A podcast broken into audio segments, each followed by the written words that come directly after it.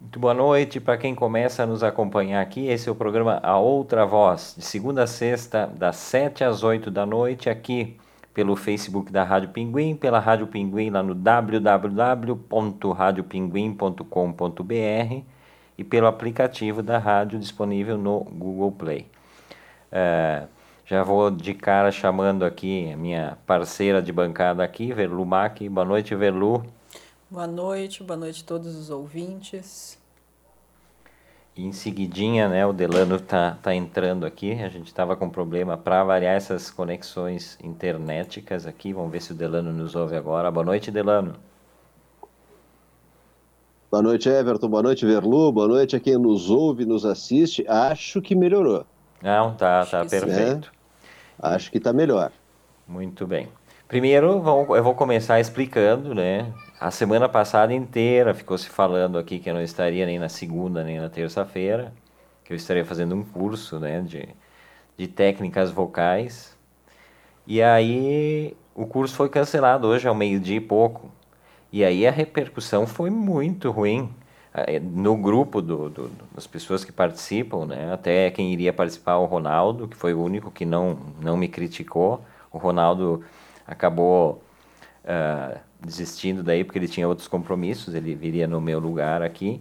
Agora, a reação de Delano Pieta e Velumac foi muito muito ferrenha, assim, eu recebi inclusive aqueles stickerzinhos de uma, uma, uma, senhora com uma faca por parte da Verlu, e aí eu não entendi o que, qual é a expectativa que eu, que eu rompi, tendo ficado feliz que o meu curso foi cancelado e ter ter podido vir, né? Louco para falar com vocês. E aí a reação foi muito ruim. Pode me explicar, Velo, o que que houve? Primeiro eu vou te corrigir porque não foi uma senhora com uma faca, foi uma senhora com uma arma de fogo, que é mais letal. mais chance de êxito. E segundo, porque ficou criando toda essa expectativa de a gente poder ficar com o microfone só pra gente, né? E daí simplesmente do nada, no dia, depois de tudo combinado, já resolve mudar de ideia. De medo, eu acho, não sei. Acho que é medo, não quer deixar para os outros. É, é estou vendo que tu já está pegando uma coisa do pessoal que trabalha em rádio, que é a vontade de ficar com o microfone só para ti. Eu conheço vários exemplos muito próximos, assim. O pessoal começa no microfone às seis, sete da manhã, vai até uma, sai e quer mais microfone. Então, a Veluxa está bem encaminhada para a questão rádio também. Isso faz parte. Isso é um dos pré-requisitos, ter fome por microfone. Agora, o Delano também, ele foi um pouco irônico ali, dizendo que eu. Aliás, anunciaram que eu me detonar no programa. Eu fico às ordens ainda dos dois, Delano. Não, assim, ó, a gente movimentou toda, toda a equipe, assim, e olha que é gente que trabalha na Rádio Pinguim, tem muita gente. E aí tá, o Everton foi atrás, trouxe atestado, pipipi, papapá, passou no departamento pessoal, estava tudo certo. E a gente anunciou, gastamos horrores com propaganda para anunciar que ele não, tá, ele não ia participar, nem na segunda e na terça. Gravamos vinhetas, gravamos explicação, editorial, escrevemos editorial explicando a ausência do Everton. Tudo para quê? Para segunda-feira ele está aqui abrindo o programa. Concordo com a Verlu, deve ter sido medo, né? Deve ter sido medo de ficar sem o microfone por dois dias. Isso né? sim, isso ele eu concordo. E, não, e, e, ele falava, ele falava, disse, ah, vou ficar aí na sala ao lado me torcendo, tá, me roendo. E foi isso, pode ter certeza absoluta. Mas foi um prejuízo danado, inclusive de tempo, de pessoal da Rádio Pinguim, né, para tentar recuperar, pra justificar essa falta, repor né, a ausência do Everton, aí o Ronaldo vinha, o Ronaldo agora de última hora também uh, acabou uh, sendo dispensado. Não, mentira, ele tinha um outro compromisso. O Ronaldo ficou bem feliz de, de não participar hoje, porque ele está assoberbadíssimo nesta segunda-feira. Mas foi, foi um, um, toda uma movimentação, um estresse. Eu passei o final de semana estressadíssimo, porque a gente sabe que assim na Rádio Pinguim eu fico estudando muito antes de entrar no ar, procuro, trago material, né? Não, não, não venho às cegas para o programa. Então eu disse, vai, vou ter que né, substituir o Everton. Passei o final de semana estudando. Meu filho querendo atenção, disse, não, papai tem outra voz segunda-feira sem o Everton. Então, causou todo um rebuliço na vida de todas as pessoas, por causa de um curso de voz, que não aconteceu. Olha, olha a movimentação, porque foi uma usina para acender um palito de fósforo. Mais ou menos é essa a definição que tenho para esse curso de Everton Rigatti. Vejam os ouvintes o que, que faz uma, uma, uma, a ideia dos dois aqui de tomar conta do programa. Era quase um golpe eles estavam planejando, me parece, pela fala dos dois aqui. Não vai ter golpe aqui, não. Não vai. E quem sabe vai saber se realmente eu estava inscrito era só um teste para ver como é que era a questão de vocês com a minha presença e tal. Né? Eu sei que tinham programado coisas fantásticas, né? Tinham proposto, proposto temas fantásticos para hoje, para, claro, né, os ouvintes ficarem impressionados com o tema.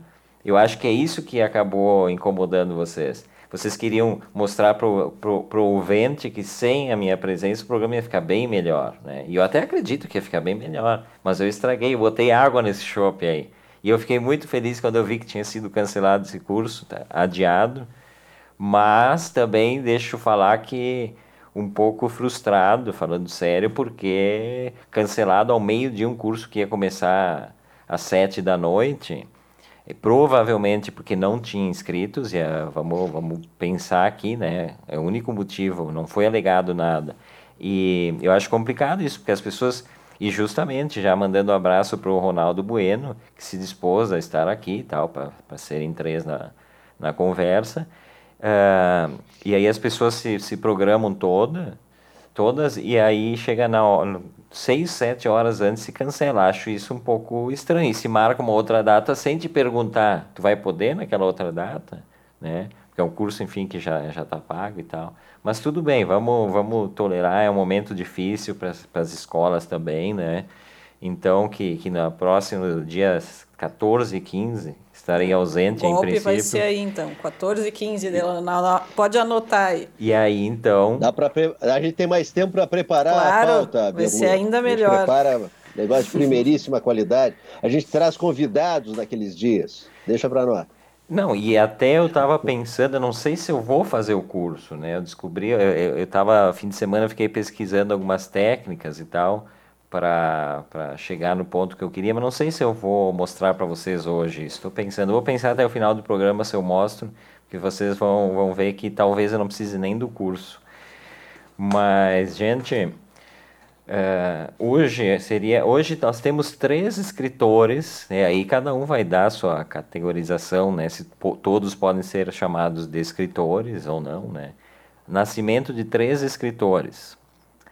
Uh, o argentino Jorge, Jorge Luiz Borges, o brasileiro Leminski e o terceiro brasileiro, Paulo Coelho.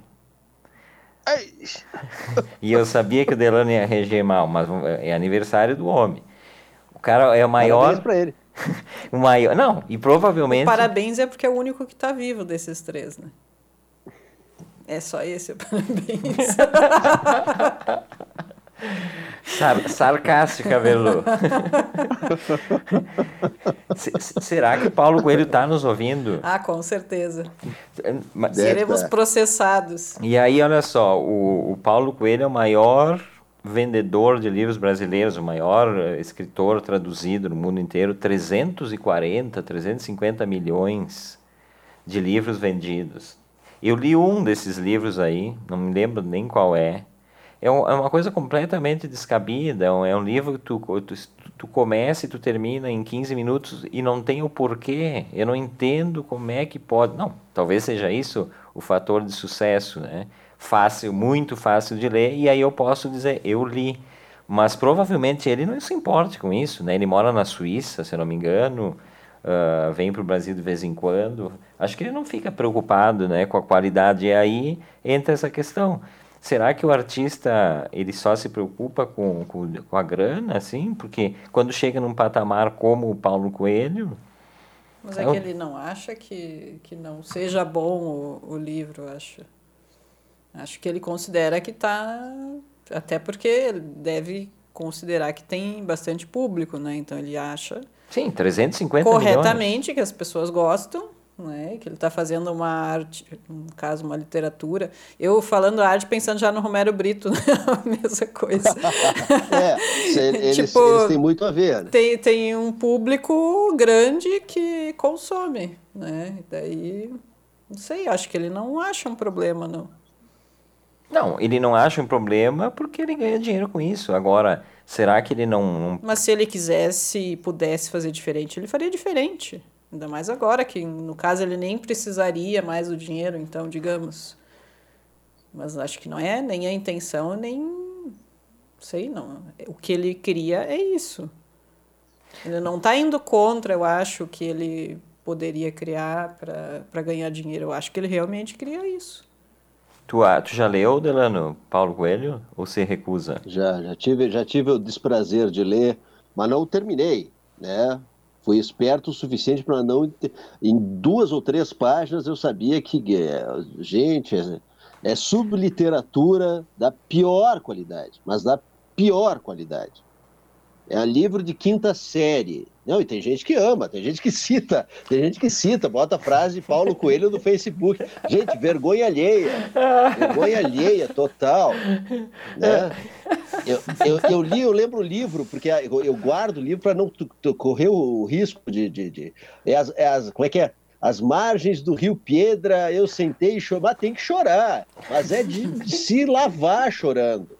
É muito ruim. Mas por isso que eu, eu, eu falei esses dias do Paulo Coelho. Eu não acredito nele como escritor, mas como mágico, ele é dos melhores que tem.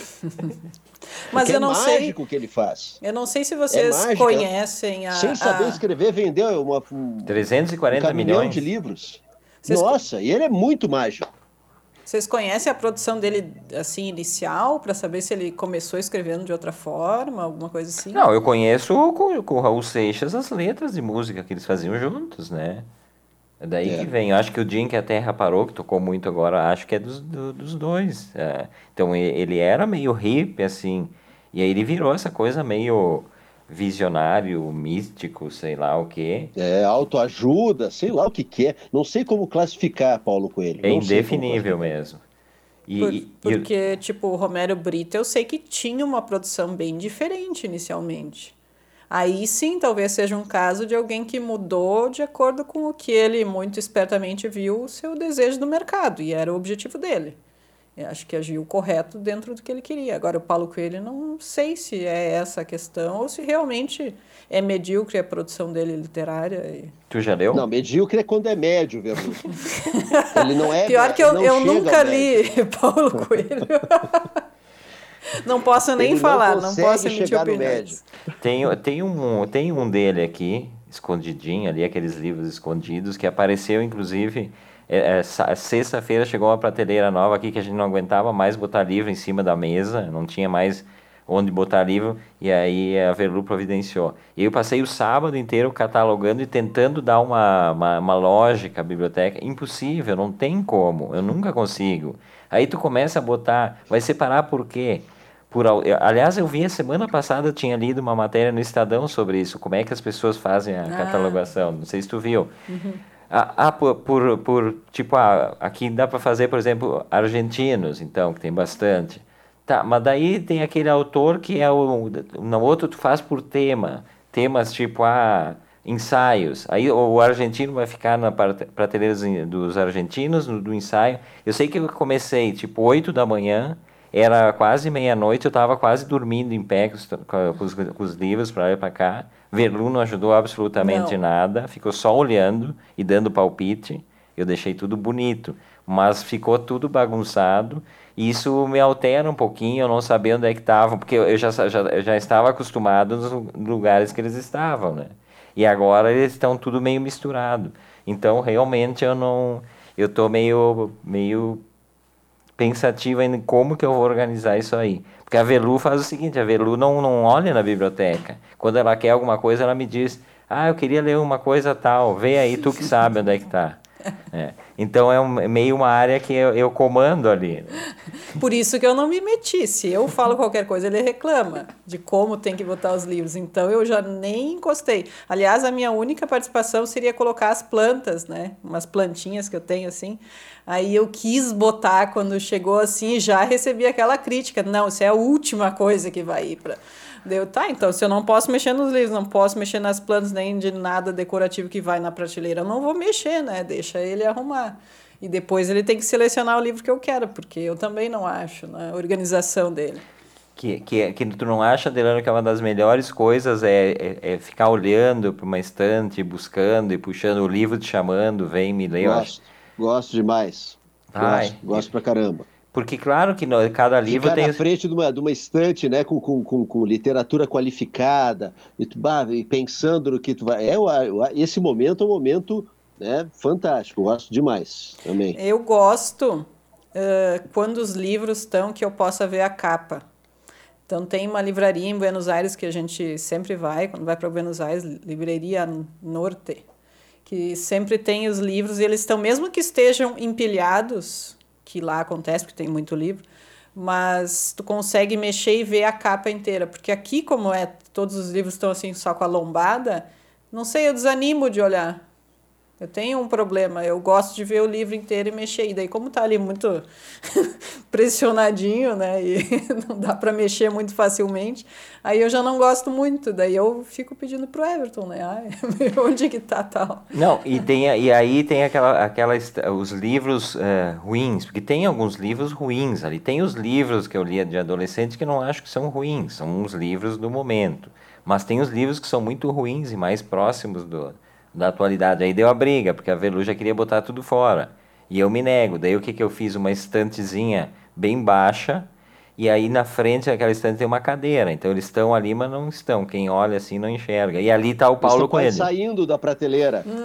Eles estão abandonando a prateleira. E ali tem o Paulo Coelho, tá escondidinho aí. A gente vai seguir falando de tá literatura, mas antes deixa eu dar uma atualizada. Ele não nem estar ali. Ele não eu, eu, estar Tu não acha, Delano, que tem que mandar embora esses livros para quem queira? O Paulo, o Paulo, é claro, o, além, além do que, o Paulo Coelho nem ruim ele é. Parece aquela, aquela redação de quinta série, aquele cara que não está com vontade de escrever e escreve qualquer coisa. É um amontoado de ideia e joga lá para a professora dar uma nota. Diz, bah, bah, Sora. Sabe quando se falava ainda Sora? Bah, Sora, tá aí a minha redação. E ele entrega os negócios. O pessoal publicou e ele ficou rico. Essa porcaria, essa pi... subliteratura. Pior que é uma tem... das piores coisas que eu já li na minha vida. É. Tem uns ali que são meus, tem, tem eu vou confessar aqui o crime. Alguns anos atrás eu assisti um programa que tinha o Pondé, e eu não conhecia ele na época, né? Era Café Literário, alguma coisa assim o programa. Na e, TV Cultura. É, assisti e achei é interessante bom. o programa, não conhecia ele, daí vi que né, tinha livros e tal, e comprei dois de vez. Aí eu li um, mas no final do, do primeiro livro eu já estava com ódio, com ódio dele. E eu nunca li, eu nunca li. Tu já leu o Pondé? Não. Não, não. Obrigado, Verlu. Ainda não tinha lido, não vou ler.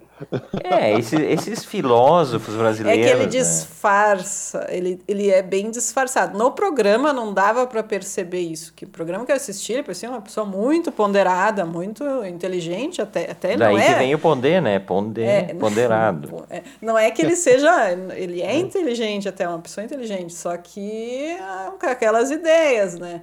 E daí no livro isso aparece. Tá muito assim. Uh, não, não é tão evidente, mas tá ali. Aí vai te incomodando, vai te incomodando, chega no final, não dá, né? E daí o é. segundo livro eu não Aí, li. Everlu, principalmente se alguém, por exemplo, o Everton falou do filósofo brasileiro, ainda mais se alguém já leu a escola alemã. Aí depois vem para o Pondé, né? Lê todos os filósofos alemães, depois vai para o Pondé. Não tem como. É, e Karnal, e o Cortella. Eu, eu ouço eventualmente, nunca li o que esses caras escrevem. Mas não são filósofos, sei lá. Que eles, eles, são, são na né? verdade, a, a minha definição para eles, eles são a, a, a classe média terceiriza para os caras o pensamento. Tipo, eles fazem palestras em tudo que é lugar do, do Brasil, cobrando o olho da cara, as pessoas pagam para ouvir o que elas querem se achar intelectualizadas. Então o cara diz, ah, isso aqui é um é uma xícara, essa xícara.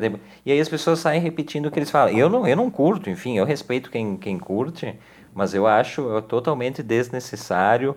Eu acho muito, muito raso o que falam, né? é um discurso muito raso, e eles lotam o, o, o Karnal, car, é Karnal ou Carmal? Karnal. Ele, ele, ele, esteve em Garibaldi ali, uns anos atrás. É. o, Cortella, um, o Cortella também esteve em Garibaldi. Todo um auê. Para mim não serve. Na verdade, eu respeito, assim, né? A gente estava falando uma coisa que é o Paulo Coelho, que é bem diferente. Esses caras, eu, eu respeito quem quer ler e tal, e achar interessante, mas para mim não, não, vai, não vai me acrescentar nada eu ler esse pensamento aí, que é o pensamento médio da, da da classe média brasileira. Não, o pior é que assim, o Paulo Coelho até mandaria, tipo, passaria para alguém que quisesse ler e tal, enfim. Já o Pondé eu não gostaria nem de passar adiante, porque eu não quero passar adiante as ideias, entendeu? Então não gostaria nem de doar para alguma biblioteca. O, Paulo, o Paulo Coelho tu passaria para alguém, Verlu, quem é esse inimigo? Quem é essa pessoa que tu odeia não. tanto a ponto de Mas, indicar assim, o Paulo Coelho? Delano, a, a pessoa às vezes tem que começar a ler por alguma coisa. Se for o Paulo Coelho e depois vai pra passar... de remédio, vai para outra coisa. é, o Delano não adianta seu Evita. Não. Seu não, Paulo é Coelho, seu Paulo Coelho, o senhor não desculpa o Delano ele é assim, mas depois a gente conversa. Eu estava acertando um patrocínio da, das empresas do Paulo Coelho. Uh, gente, esse é o programa Outra Voz, todos os dias de segunda a sexta, das 7 às 8 da noite, uh, com Delano Pieta. Hoje é a Verlu Mac e eu, Everton Rigatti. E aí eu vou dar um... Everton Rigatti está presente no programa. Uhum. Para quem não tá era para estar. não esperava, ele está no programa, senhoras e senhores. Eu vou atualizar aqui, ó. Tem gente dizendo, ai, que bom que tu não faltou hoje, Everton. A gente já estava triste, mas daí quando viu que tu Isso entrou aí, no ó. programa, tá aqui. Uh, deixa eu dar um abraço aqui. Miguel Luiz Trois, o DJ Thunder. Boa noite a todos. Vamos iniciar a semana com o pé direito. É isso aí, Miguel. Obrigado por estar sempre nos acompanhando. A Aline Stades, minha colega, ela botou aqui sobre o Paulo Coelho. Falaram que o Paulo Coelho não fez todo o caminho de Santiago, que ele só teria feito os últimos 100 quilômetros. Fez daí, de carro? E daí ela pergunta se, se, se, a gente sabe se isso é verdade, pois ele ganhou notoriedade internacional devido ao caminho, né?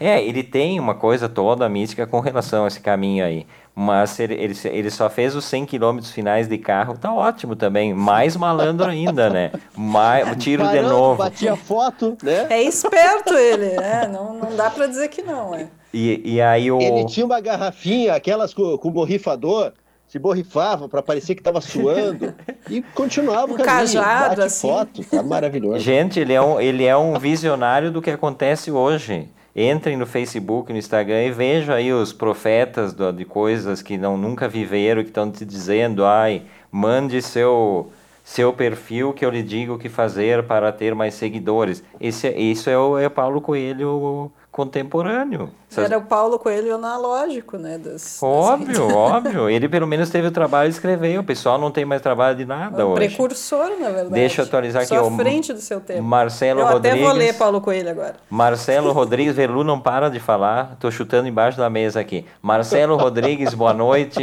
Mandando boa noite, falando que o Paulo Coelho pegou Valeu, carona no sucesso do Raul. É, lá no início, realmente, né? Mas não sei quem que era o letrista aí. Dizem que o Paulo Coelho, como letrista na época, ele era, ele era melhor que o, que o, que o Raul. Mas, né? ele, mas ele falou que o, que o Raul ensinou a métrica musical para ele. O Paulo, ele fazia poemas extensos e depois, na hora de musicar, era desastroso. A gente sabe por quê. Mas aí o Raul realmente ensinou a parte da métrica musical para o senhor Mago. Muito bem. O, a Mona Carvalho botou concordo. Só que ela botou há tanto tempo que nós falamos mal de tanta gente, Mona, que já não Mona, sei mais. Tu, escreve no que tu concorda. Qual, qual dos quatro ou cinco que o Avelu e o Delano detonaram aqui? E o, o DJ Thunder, ó, isso aqui, ó. Pois é, Everton, seja muito bem-vindo, viu? Eu disse que tem gente ainda que gosta que eu não tive o curso e estou aqui com vocês. Mas tu, tu, tu, fizeste isso só pela propaganda. Eu, eu, foi um golpe de marketing Óbvio. muito bem feito. muito bem elaborado, né? E está dando res resultado agora. Tá aqui, ó, a Mona botou, é, ela tá falando do, do Paulo, ó, é referente ao Paulo, risos. É, boa, boa. E também do Raul. Concordamos. E também do Raul. Uh, e aí a gente tinha falado do, do, do, escritor argentino, né, do Borges, né, e eu queria que vocês começassem falando, o Delano gosta bastante da literatura Nossa. do Borges, né. Nossa, eu tenho um aqui, ó, tenho aqui na mão, ficções dele. Ah, esse é um dos mais tem, importantes, é, né. É, para mim, é, para mim tem o, o, conto perfeito está, né, que são as ruínas circulares. Para quem não leu, bota na internet as ruínas circulares do Jorge Luiz Borges. O cara é monstruoso. A gente, a gente não devia nem colocar ele e Paulo Coelho no mesmo programa. Chega a ser eh, uma heresia a gente está fazendo isso na outra voz. A outra voz vai ficar marcada por isso. Mas colocar eu... Paulo Coelho e Borges no mesmo programa. Mas eu vou vir é... para destruir, só, só, um pouquinho, eu vou destruir Borges, então por isso que eu pedi para vocês falarem antes. Nós, nós temos que dividir né, o, o escritor e o, o ser, né? Porque o ser não tem nada de muito ah, bom. Mas bom. continuem falando do, da, da literatura mas dele aí, e eu vou falar aí, sobre. A... Tem, tem uma coluna dessa semana, não me lembro que jornal que eu li, falando sobre a divisão de, de, de, do homem e sua obra. E não tem nada a ver com, com Borges, com vários personagens, né? Todo mundo, quando a gente vê mais de perto, a gente se desencanta. Realmente, a gente se desencanta. Com escritores, com atores, com músicos, né? A gente o ídolo. A gente já a discutiu gente, a gente isso. Essa né? desilusão. Né? A gente já discutiu isso, né? O, o, quanto a gente deve falar, por exemplo, do artista. Isso é uma coisa que até hoje eu não, não cheguei a uma conclusão. O quanto a gente deve falar de um artista, por exemplo, uh, Michael Jackson, pedófilo. A gente deve eh, seguir contando a história do artista? Será que a história não, não é muito. Não, não é contando a história. Eu acho que é apreciando a obra, não contando a história. Mas tem como apreciar? Não sei se tem como apreciar. Também. Eu fico claro, na dúvida. Tem. Eu fico na dúvida. Porque, o, por exemplo, do Borges, eu já vou trazer alguns elementos para essa, essa conversa, mas o Borges tem, tem um roteiro dele de cinema, que é um dos grandes clássicos do cinema argentino, que ele fez junto com o Bioy Casares, que sempre foi o parceirão dele, que é o Invasión é um filme dirigido pelo Hugo Santiago. É um filme de 69. É um filme, é, é, é um filme que é, ele trata da, da luta entre um suposto invasor, né, um exército invasor, e os, as pessoas que defendem aquele, aquela cidadela, né, uma cidadela, uma cidade murada, chamada Aquileia, mas ela claramente é Buenos Aires. Fora, fora a questão topográfica, claramente eles usaram Buenos Aires como, como o, a cidade deles e deram o nome de Aquileia. Aliás, Aquileia, que é o nome da livraria de um amigo nosso lá, né, que, que, que, que é lá na Correntes, que é por causa do filme, Aquileia é por causa do filme, ele, ah, ele nos sabia, contou. Né? E, e aí, o Invasion é um filme assim, não, não se determina muito bem... Uh, qual é, a, qual é o objetivo de cada grupo dos invasores ou dos, dos defensores. É uma luta, é uma luta com muita, muito sangue, muita, muita morte e tal. E o Borges é um dos escritores. E, e, e para mim é uma clara alusão à, à, ditadura na Argentina, né? E aí que eu estranho um pouco a questão do Borges ter escrito esse roteiro. Mas o filme, o filme é maravilhoso. Eu tenho uma edição que é da, da, da do Malba. O Malba fez uma edição com livro é muito bom. Eu já vi esse filme duas vezes. Então, esse é um, um roteiro que o Borges botou a mão ali também, junto com, com o Bioy Casares, e realmente é uma obra. Mas aí eu entro, né, depois eu vou querer discutir um pouco essa questão. É, e o Borges escrevia muito com o Bioy, né? Tem até aqui um livro isso é uma coleção, tem vários, né? É. A gente tem um E só. não é uma coisa tão comum. Ele escrevia junto com outra pessoa e criava um pseudônimo, né? No caso aqui Bioy, ele cria o pseudônimo H. Bustos Domecq. Sim. Né? Então, isso dessa criação conjunta acho que não é muito comum acontecer na literatura, né? Isso aí, se vocês sabem outros escritores assim que criassem em conjunto, eu não me lembro de nenhum.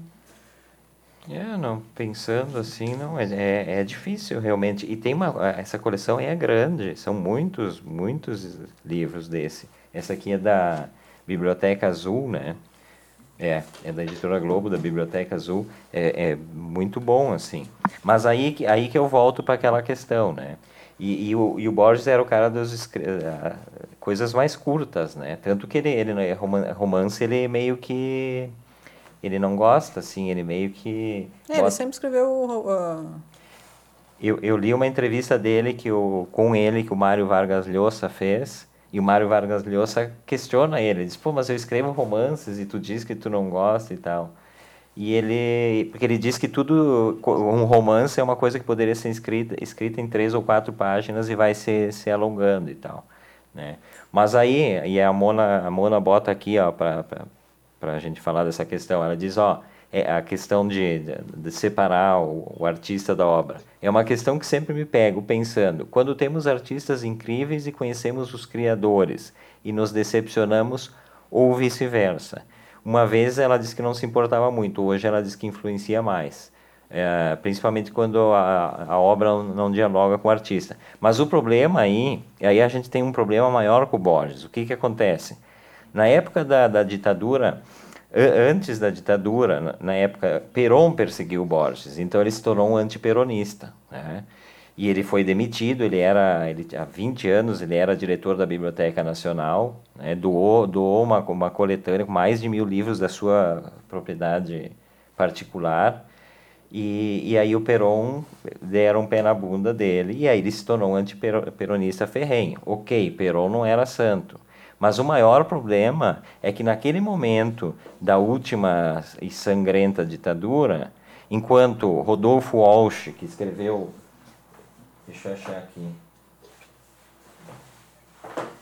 O, o, o, Rodolfo Walsh, que foi um jornalista e um escritor que foi assassinado pela ditadura por ter lançado um manifesto uh, pedindo explicações para a junta, tem, ele tem um livro, reportagem maravilhoso que é Operação Massacre, que é um, um fato acontecido nos anos 50, 60, que ele narra aqui, mas esse foi assassinado pela ditadura. Uh, enquanto pessoas eram jogadas no Rio da Prata, vivas para morrerem porque eram contra o regime, e aí tem um outro livro, esse não tem em português, que é do Horácio Verbitsky, que esse é um baita jornalista, um cara, um texto sensacional, que é El Vuelo, o voo, que conta essas histórias. Enquanto que Cortázar estava auto-exilado em Paris, Ernesto Sábato e, e Borges almoçavam com frequência com Videla e com Macera, os dois fascínoras do regime. O Videla, que era o presidente, e o Macera, o, o chefe da Marinha Argentina, que foi o mais, o mais carrasco de todos, o chefe da ESMA, onde morreram milhares também nas mãos deles, né? Então, essa questão. Uma coisa é posicionamento político. Ah, eu sou do, eu sou artista, eu sou do PSDB, eu sou do PT. Isso é uma questão. A questão é que tá, tu tá frente a, um, a fascínoras, a genocidas, e tu tá almoçando com eles. Tu não sabe. O, o Borges disse que não sabia o que acontecia. Será possível não saber isso?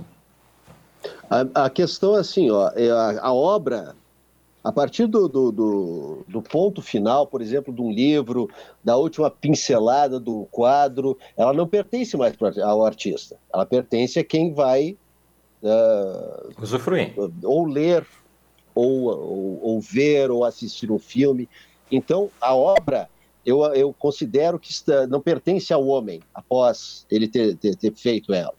Então, por isso que Borges vai ser sempre um grande escritor. Senão a gente vai ter que acabar com Monteiro Lobato, nós teremos que acabar. Uh, bom, uh, olha só, o, o Simonal, o Simonal foi malhado é, acabaram com a carreira do Simonal por falsos testemunhos ou não, não se sabe até hoje. Uns dizem que sim, outros dizem que, que não, mas era um grande músico, era um, era um intérprete fantástico. Simonal era um, um artista completo.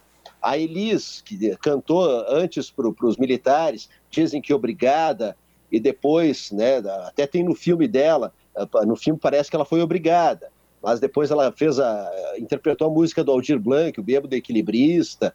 Então, assim, ó, tem muita gente que se a gente uh, separar, uh, aí tu vai, vai olhar mais de perto. Ah, o cara devia uh, bater na mulher, devia ser um bêbado, devia ser usuário de drogas, sempre vai ter alguma coisa. Por isso que eu separo sempre a obra né, do artista. Tem é, mas, separar, é, tem que separar. E quando a obra me toca, quando a obra me toca, ela pertence a mim, porque é o meu jeito de ver ela que eu estou imprimindo nela. Não é o que o artista quis dizer, é, o, é, a minha interpretação, é o meu olhar em cima da obra. Por isso que eu faço essa, esse discernimento. É que eu acho que é mais fácil tu falar isso depois que o, o escritor ou o artista está morto, né? Tu consegue ter esse distanciamento. Agora, se é um escritor ou um artista que agora, um escritor que agora está almoçando com Bolsonaro, por exemplo, para mim não tem como sabe separar nesse ponto eu não conseguiria acho que se está próximo né se eu é sempre, uma coisa que tu está vivendo eu sempre gostei do Lobão sempre gostei Verlu, eu sempre gostei do Lobão, nunca deixei de gostar. Ele se posicionou pró-Bolsonaro muito tempo, e você sabe qual é o meu posicionamento político. Mas nunca deixei de gostar de nada do Lobão, porque ele.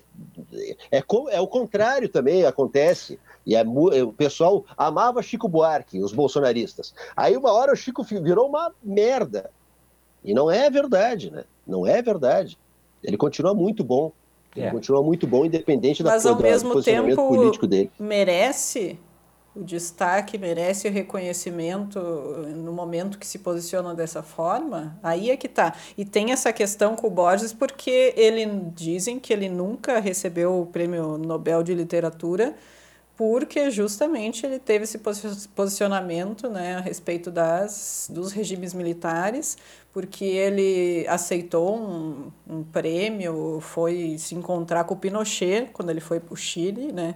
Ele estava no Chile, o Pinochet convidou ele para para uma visita e tal, e para um prêmio, e ele foi e disse, e deu declaração, tem o que ele falou na época, ele disse que, tipo, ah, é uma pessoa ótima, Pinochet é uma pessoa ótima, ai, vai salvar o Chile, e que bom que vai influenciar e vai salvar a Argentina também, esses regimes vão salvar os países. Então, deu esse tipo de declaração.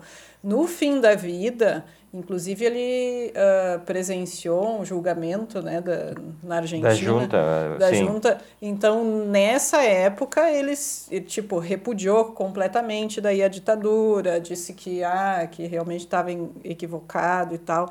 Então, se for ver, no fim da vida, ele, ele teve esse posicionamento diferente. Agora, uma pessoa precisa, com a, o nível intelectual, né, a capacidade dele, é isso que incomoda mais. Se é o Paulo Coelho ser pró-Bolsonaro, a pessoa não se importa. Agora, uma pessoa. Mas não, mas não tem nem. Mas assim, ó, o, a questão é: eu, eu acho que o que o Delano falou é bem interessante. E é isso, é justamente com isso que eu me debato. Quer dizer, o quanto importa ele ter, ter feito pois o é. roteiro é. da invasão e ele, e ele ser um, um crápula no, no, sentido político. Mas eu acho né? que é isso que eu estou dizendo, mas, é mais fácil quando está mais não, longe. É, mas, mas aí é o que eu perguntei. A história ela é condescendente com esse tipo de coisa. É isso? Então, depois do tempo passado, tudo se naturaliza, né? E, e, e, me parece que tem níveis de coisa. Eu acho que o, o, problema do Borges é o nível da, da, da coisa, né? Nem, nem o Bolsonaro pode ser comparado com o que a junta fez vamos, a gente tem que falar as coisas certas. É, é, a, a questão política é horrorosa, horrorosa. Agora, a questão é que morreram 30 mil pessoas na Argentina nas mãos daqueles caras com quem ele almoçava. E aí ele só vai se dar conta depois, enquanto que os colegas, e por isso que eu falei do... Sim, um monte do... de escritor sumindo, o... sendo morto, e, e ele não, não, nunca Everton, tinha percebido isso. Everton, vai lá, Delano. Ever, Everton e Verlu, o Brasil tanto o Brasil quanto os Estados Unidos, e gente muito boa, não era gente ruim, organizou desfiles nazistas. Sim, em São Paulo, sim. foi capa de jornal, desfile nazista em São Paulo, desfile nazista em Nova York, desfile nazista, era bonito, era organizado, e não eram gente. De... Depois, claro, se voltaram contra eles e combateram eles na guerra. E daí tu pode Ele perdoar? Teve... Porque no final, quando eu, tudo veio à tona, daí, mas, tu, tu, daí quando precisa dizer que tu é contra, mas, tu diz que é contra. Nem, nem, sempre, nem sempre as pessoas têm certeza das coisas. A, eu, eu, no dia de hoje, ainda mais, que a gente tem acesso a muita, mas muita informação, nós que vamos atrás, às vezes a gente fica né, com aquela questão, cara, será que né, é tudo isso? Será que é, né, tudo aquilo? Imagina as pessoas que recebem informação de um único canal, de uma única fonte, do grupo de WhatsApp da família, e, e, e é muita gente que recebe informação assim. Então, Sim. assim, ó, e, e, e, não é gente ruim, não é gente burra, é gente, às vezes, preguiçosa. Isso sim. De ir é. atrás, ou de assim, ó, ou de estar tá tão bem naquela bolha que a gente fala hoje. Hum. Ah, os caras estão falando exatamente o que eu quero ouvir. E não vai atrás mais de nada. E isso é um grande problema que a gente enfrenta nos dias atuais. Mas teve muita coisa, teve desfile, os nazistas eram os caras. Getúlio Vargas, que hoje tem aniversário de morte dele, oh, do suicídio de Getúlio lembrado. Vargas, ele tinha negócios com Adolf Hitler. E depois combateu Adolf Hitler. Sim. É, o, então, que eu, é... o que eu vi do Borges é que ele era uma pessoa completamente alheia à política, que ele, ele não ele acreditava, dizia, ele, ele, se, se dizia, anarquista, né? anarquista pacífico, ele dizia. Ah, tipo libertário ele era. Então ele era contra o Estado de um modo geral, assim, independente do tipo de governo, ele era contra, na verdade. Ele achava que as pessoas, em algum momento da humanidade, chegariam num nível ético, moral, em que não seria mais necessário o Estado. E era isso, ele disse que ele nunca veria, nem filhos dele, nem ninguém né, próximo, mas que ele acreditava que isso um dia poderia acontecer e que o Estado não deveria existir. Então ele era muito alheio à política, realmente. Mas né? como é que uma pessoa que é alheia à política diz que o Estado não tem que, que existir, ele se beneficia do Estado? É, daí estão aquelas contradições. Mas ele sempre pertenceu à elite, né? Ele é um cara que nasceu em 1899, foi sempre da elite e muito, talvez, aí sim, é bolha na época, porque ele não, não era uma pessoa normal, assim. Sim, aí, aí tem a história da, da revista Sur, né? Que foi uma revista de vanguarda, vanguarda lá nos anos 20, criada pela Vitória Ocampo, que era que era a nata da nata da, da riqueza argentina, né, irmã da Sil, Sil, Silvina Ocampo, Ocampo, né, e a Vitória Ocampo cria a revista Sur, que foi no momento, né, uma, uma vanguarda de classe altíssima, né, e o Borges ele era ele era crítico, ele, ele fazia ele fazia textos nessa revista, então eles sempre andaram juntos ali nessa questão de de, de, classe, né? Eram classes poderosíssimas e tal. Então sempre viveu meio realmente à margem do, do, do que é a vida, né? E ele disse, eu, eu vi isso, inclusive eu assisti entrevistas com ele, ele parece uma pessoa super coerente, assim, super eh, nada a ver com isso que a gente está falando, assim, não me, nunca diria, depois de ver as entrevistas com ele, que ele apoiou a ditadura, por exemplo né? Mas isso outra questão. Mas uma coisa que ele diz é que ele não tinha esse interesse, que uma vez, inclusive, quando a mãe dele tinha 90 e poucos anos, né, ia ter eleições, não podia, não conseguia sair de casa, mas queria votar. Ele disse para a mãe dele assim: "Olha, eu não quero votar, então tu me dá teu voto que eu vou, boto o teu voto lá e eu não vou votar. O meu voto vai ser o teu, eu nem quero saber. Tipo, ele disse que ele nem olhou em quem a mãe dele votou. Não sei como é que funcionava na Argentina se tu levava um papel na época. Mas eu sei que esse era o nível de desinteresse dele. Então, e talvez isso aliado à bolha que ele sempre viveu, né? Ele morou na Inglaterra, na, na, na Suíça. Então, ele era uma pessoa fora, né? É, mas isso não, não exime. Isso não exime. Esse, esse teu discurso parece estar eximindo e tal. Deixa eu só atualizar aqui o pessoal que está acompanhando a outra voz. Tem às 8 da noite, depois tem a reprise às 11, para quem quiser ouvir lá no Rádio Pinguim. Uh, o Tiago Marcon botou aqui, ó, bem levantado, Everton, é difícil mesmo que Borges não soubesse. E aí, daí ele colocou o caso do Woody Allen, que é outro caso que a gente já discutiu, inclusive, sobre isso. Semana passada também tinha o Polanski, que estava de aniversário. Uhum. E aí o Polanski é um caso muito... Ele admite que ter, ter cometido o estupro, né? Mesmo dizendo que foi consentido. Então é complicado. Um, um baita de um cineasta. Tem filmes do Polanski, por exemplo, Chinatown, um filme maravilhoso, né? Mas... É. Mas a obra dele é incontestável. Mas ele, e eu vi, ó, tem até um documentário, uma entrevista de um amigo, um amigo dele faz com ele na casa onde ele estava em prisão domiciliar. E aí é asqueroso, na verdade é asqueroso ver, eu vi um trecho só. A Mona também, ela botou aqui que é, que é bem complexo, realmente, que ela não tem muito claro. E realmente é o que eu também é, fico é, o que na a gente tá dúvida. Tá falando, né? fica meio. E... Acaba acontecendo isso. Quando é alguém que está mais distante, a gente acaba, às vezes, nem sabendo da história, ou deixando passar, ou tem muita gente que adora Borges e não vai saber do posicionamento político dele. Mas se é alguém que está aqui agora e que tu está vendo o posicionamento, ou se é o Polanski que está vivo e que deu declaração que realmente estuprou e que saiu do país para não ser preso, Aí como que tu consegue fazer essa separação, né? É mais difícil. Talvez até deva ser o que a gente deva fazer, não sei. Só uma é observação que não tem nada a ver com isso aí que tu falou de eleições na Argentina. As eleições na Argentina, o voto é muito esquisito, porque os caras levam, falou, você não sabia se eles levavam, né? Eles levam, eles chamam a boleta, Uh, eles levam é, é, e aí eles recortam. Tem todos os candidatos, por exemplo, tem a do partido do MDB, do PT, e eles recebem de cada partido e eles recortam o que eles querem. O candidato, por exemplo, tem o, o candidato aqui, outro aqui, eles recortam do partido tal e botam na urna e vão botando, e já vão com a coisa na, na mão. É muito esquisito esse sistema aí. Ah. Eu não entendo perfeitamente, mas eu sei que eles levam é, impresso. Então foi isso, porque foi isso mesmo que ele pra, falou. Só para ilustrar, só para ilustrar um pouquinho, descobri aqui em Garibaldi, a eleição de 89 para prefeito, 88, 89 para prefeito, que o, o Ambrosio Kizini, ele estava me fugindo do nome, Ambrosio Kizini se tornou prefeito.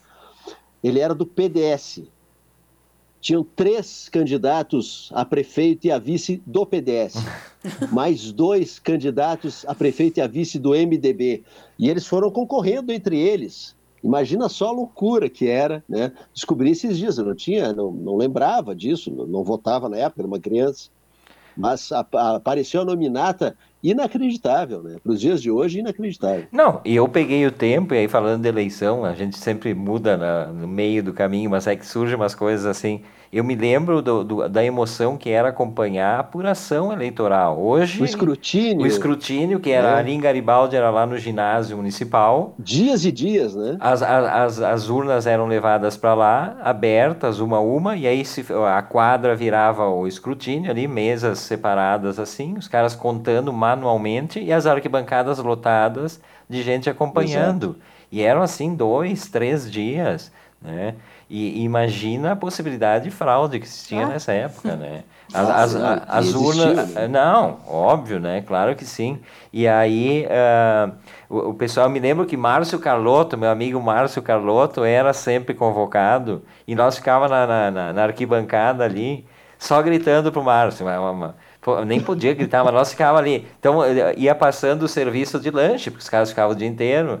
Quando o Márcio Caloto pegava um sanduíche ou um pastel ali que estava sendo servido, era um gritedo na arquibancada. Que não... Coitado, Márcio. bullying, o cara era mesário, ou escrutinador, sei lá como é que chamava, e sofria bullying. Mas era divertido o, o clima de uma eleição. Era bem mais. Hoje já é muito, é. né? Tudo. Tudo Aliás, hoje, hoje que a possibilidade de fraude é mínima, o cara que se elege presidente acusa o sistema de ser fraudulento. Aí, não, não, aí sim não dá para entender mais nada, né? Lembram disso, né? Que ele Sim. acusou, acusou que, que era fraudulento, que tinha fraude, que não sei o que, e aí se elegeu com o sistema fraudulento. Acho que o sistema eleitoral brasileiro ele é muito muito bem cotado, assim, perto das eleições que a gente vê, as possibilidades de, de rolo. Mas uh, isso é outra voz, até às 20 horas. A Mona Carvalho se despediu aqui que ela tem uma live, né? Essas lives que ficam roubando nossos, nossos ouvintes, não pode, né? é que a Mona está participando, tem a Semana da Fotografia acontecendo aqui em Caxias, né? É online, mas está acontecendo. Então acho que é, até acho que é às 8 horas dá tempo, quem quiser, de, de assistir a live depois com os fotógrafos que estão participando, né? Às vezes tem algum debate, alguma coisa, ou se não é o fotógrafo que está participando, que fala. Ah, bem interessante. É, é no, é no Instagram ou no Facebook? Deve ter nos dois, eu acredito. Não cheguei a assistir ainda essa semana, não consegui assistir ainda. É, Acho que já teve no final de semana alguma coisa. É bom dar uma checada para dizer para o pessoal no final aí, porque é, tem, muito, tem muito fotógrafo aí e eu não sei como é que funciona, se eles ficam mostrando as obras, mas um beijo, Mona, que nos acompanhou até agora. Boa semana para ti também. Beijo, Mona. Volte é, sempre. Exato. E aí, é, hoje, o, o, terceiro escritor nascido hoje, rapidamente a Verlu vai falar, né? Nós não temos muito tempo. E a Verlu, que é a nossa leitora de, leitora de poesia, e o Delan já confessamos aqui que lemos muito pouco poesia, né? Mas Leminski eu, eu leio. Ah, o Haikai do Leminski eu leio. Pois é, Leminski que é um poeta que se fosse pensar assim por simplicidade, é super né, simples, concisa a poesia dele.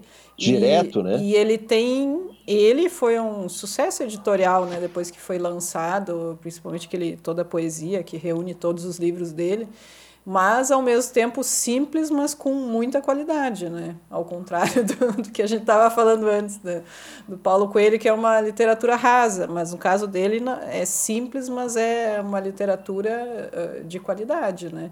E que alcançou muita gente, mesmo assim, né? Então não precisa ser raso e ruim para ter um público. Né? É verdade. Tá aí uma, um Quem exemplo. se baseia quem se baseia muito em Leminski, escreveu até um livro sobre ele, é o patrono da Feira do Livro de Caxias do Sul, meu amigo Dinarte Albuquerque Filho. Ele tem um estudo uhum. sobre Leminski, ah, verdade, ele repro reproduz Haikai também. O Dinarte é fã e um grande conhecedor de Leminski. Sim.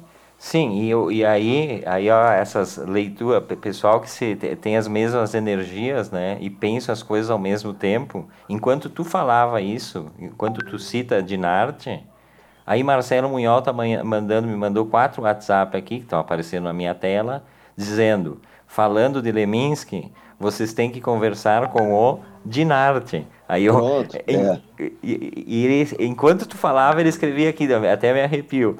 E aí o, o Munhol falou, isso chama-se sintonia. Realmente, essas sintonias aí são, são co coisas que sempre me impressionam. Essa troca de energias, uh, eu acredito nisso, realmente, porque eu e o Delano às vezes pensamos ao mesmo tempo. É, é de assustar. É, coisas, coisas que não seria normal, né? Mas é interessante isso. Sabe que eu estou fazendo um curso de mulheres artistas com a Silvana Bond, que é curadora, que a gente comentou semana passada. É, ali no Instituto Quindim. E uma das coisas que a gente comentava assim em aula é como tem tantas mulheres né, que não receberam o devido reconhecimento e que também eram artistas, como a mulher do Polanski, por exemplo. A gente não sabe nem o nome dela, mas ela era artista tanto quanto ele e, e às vezes deixou a produção para organizar a vida dele, artística e tudo mais. E como a gente não dá valor para essas mulheres. E daí, pesquisando hoje, dando uma olhada, uh, eu vi tanto a mulher do Borges, né, que ninguém Sim. cita, mas que foi fundamental para ele, fundamental, porque né, o Borges ficou cego, né? Ele tinha esse problema de família, o pai dele era cego, a avó dele foi cega, então ele sabia já que teria esse problema, então ele foi ficando, né, perdendo a visão e chegou um momento que ele realmente não ele não enxergava nada e quem escrevia para ele quem lia para ele quem fazia tudo para ele inclusive via para ele quando eles viajavam né que eles viajavam bastante era a mulher dele que foi aluna que foi né, secretária depois virou esposa foi tudo dele. E essa mulher dele que eu vou até dizer o nome porque ninguém a gente nunca lembra né? Maria Kodama né, que é quem detém o direito sobre todas as obras dele, que é quem decide se pode ser ou não publicada alguma coisa. É né? a Yoko Ono do, do Borges, É, a Yoko resumindo. Ono não, não vem com essa que... É, daí a gente vai brigar aqui, melhor deixar a Yoko Ono para outro dia. Então, a Maria Kodama, ela também é escritora, né? Então ela escreve também e ninguém sabe. E ela aprendeu com ele?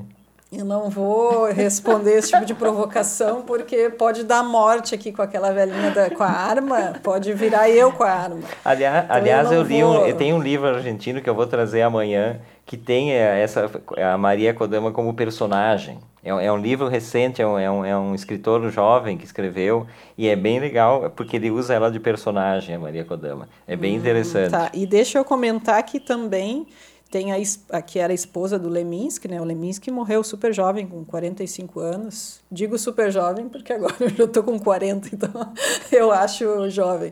Uh, e uh, o nome dela é Alice Ruiz, né? Ela é escritora, poetisa também, e tem livros e tudo mais, então ela também era uma pessoa que escrevia e tal, não teve o reconhecimento que ele teve, mas, mas ela escreve também. E daí eu vi uma, um haikai que ela fez em resposta a um haikai que ele fez para ela. Tá? Então, eu vou ler primeiro dele, né? No jardim. No, desculpa. É espanhol, é. espanhol. no jardim da minha amiga, todo mundo feliz, até a formiga. E daí isso aqui foi, ele fez para ela porque ela não conseguia terminar com um formigueiro que ela tinha no meio das plantas dela lá, ela sei lá por que razão não conseguia destruir o formigueiro e ele fez esse haikai para ela. E daí ela disse assim, tipo uns 30 anos depois já da, da morte dele, estava na casa da filha deles, que é a Estrela Ruiz, né, cantora, poetisa, né? Uh, e daí ela fez um em resposta. No jardim da minha filha, do capim à orquídea, é tudo família. Então ela também tem livros com haikai e tudo mais. Então às vezes a gente esquece também, né, que muitas vezes essas mulheres Quem possibilitaram, quiser. né, que que esses escritores tivessem essa visibilidade, mas nunca são lembradas também. Né? Deixa Quem quiser saber um pouquinho mais de Leminski, tem Leminski, o Samurai Malandro. Esse é o livro do Dinarte a respeito do Paulo Leminski, é fantástico. Boa, baita dica. Está à venda nas melhores livrarias. Eu vou Eu dar... Tenho em casa, aqui não, em algum lugar. É, o programa está quase no final, só quero dar duas notinhas aqui que tem a ver com o que tu está falando aí também que é o Festival de Berlim, a Berlinale, ela anunciou a extinção do gênero nas categorias, tipo atriz melhor atriz uh, feminina, melhor ator. Hum. Então foi extinto a partir de 2021, não tem, não sei se isso isso é para debater em outro programa, não temos tempo, não sei se isso é bom, se é ruim, enfim. É. E a Thaís Fernandes, que esteve conosco no Antes que Seja Tarde, junto com a Lívia Oi, Pascal, falando com cinema, ela, ela foi selecionada agora para Gramado Uh, Portunhol, que é um documentário dela, que trata dessas questões das fronteiras como territórios de permeabilidade cultural e tal. Ah, legal. É, é, foi, foi é a seleção oficial do 48º Festival de Cinema de Gramado na mostra competitiva de longas metragens gaúchos. Vai, lembrando, né, o Festival de Gramado vai de 18 a 26 de setembro no Canal Brasil. Então, fiquei bem feliz de saber, minha, a Muito Thaís, legal. Thaís que esteve conosco falando né, sobre cinema e tal. Tem um filme selecionado para mostra competitiva gaúcha, né? Importante, né? Bacana. Bacana. Uh, o, o pessoal aqui está se despedindo, o DJ Thunder também está tá indo embora até amanhã. Até amanhã. E aí Tchau, eu vou Miguel. deixar, nós Tchau. faltamos, faltando aqui não, Quatro tem... minutos, não, agora três. Temos tempo de uma tese, uma tese e meia ainda sobre, sobre isso. E aí eu já aproveito e pergunto rapidamente, Velu. Hum. Tu acha que isso da Berlinale ter extinguido com gênero na, na, na premiação para ator, pra, não é mais ator, atriz, é bom ou é ruim? Eu acho que tem dois lados. Um que acho que idealmente deveria ser assim.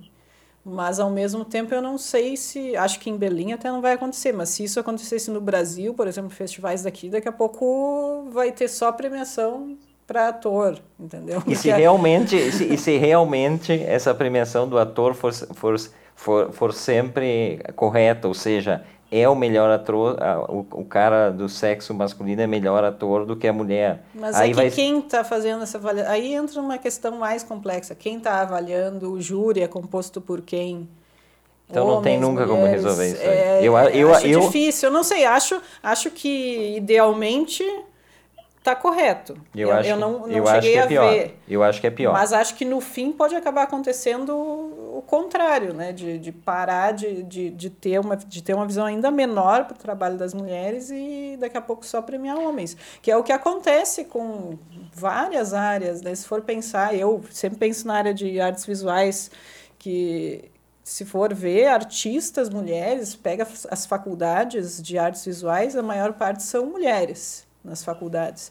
Mas quem consegue obter reconhecimento, e não é porque as mulheres não têm um trabalho bom, as mulheres têm sim trabalhos bons, mas quem são os grandes colecionadores, quem são as pessoas que estão à frente das galerias, as coisas são homens, então acaba tendo sempre essa visão masculina e perpetuando isso. Então não sei, isso aí é para mais discussão.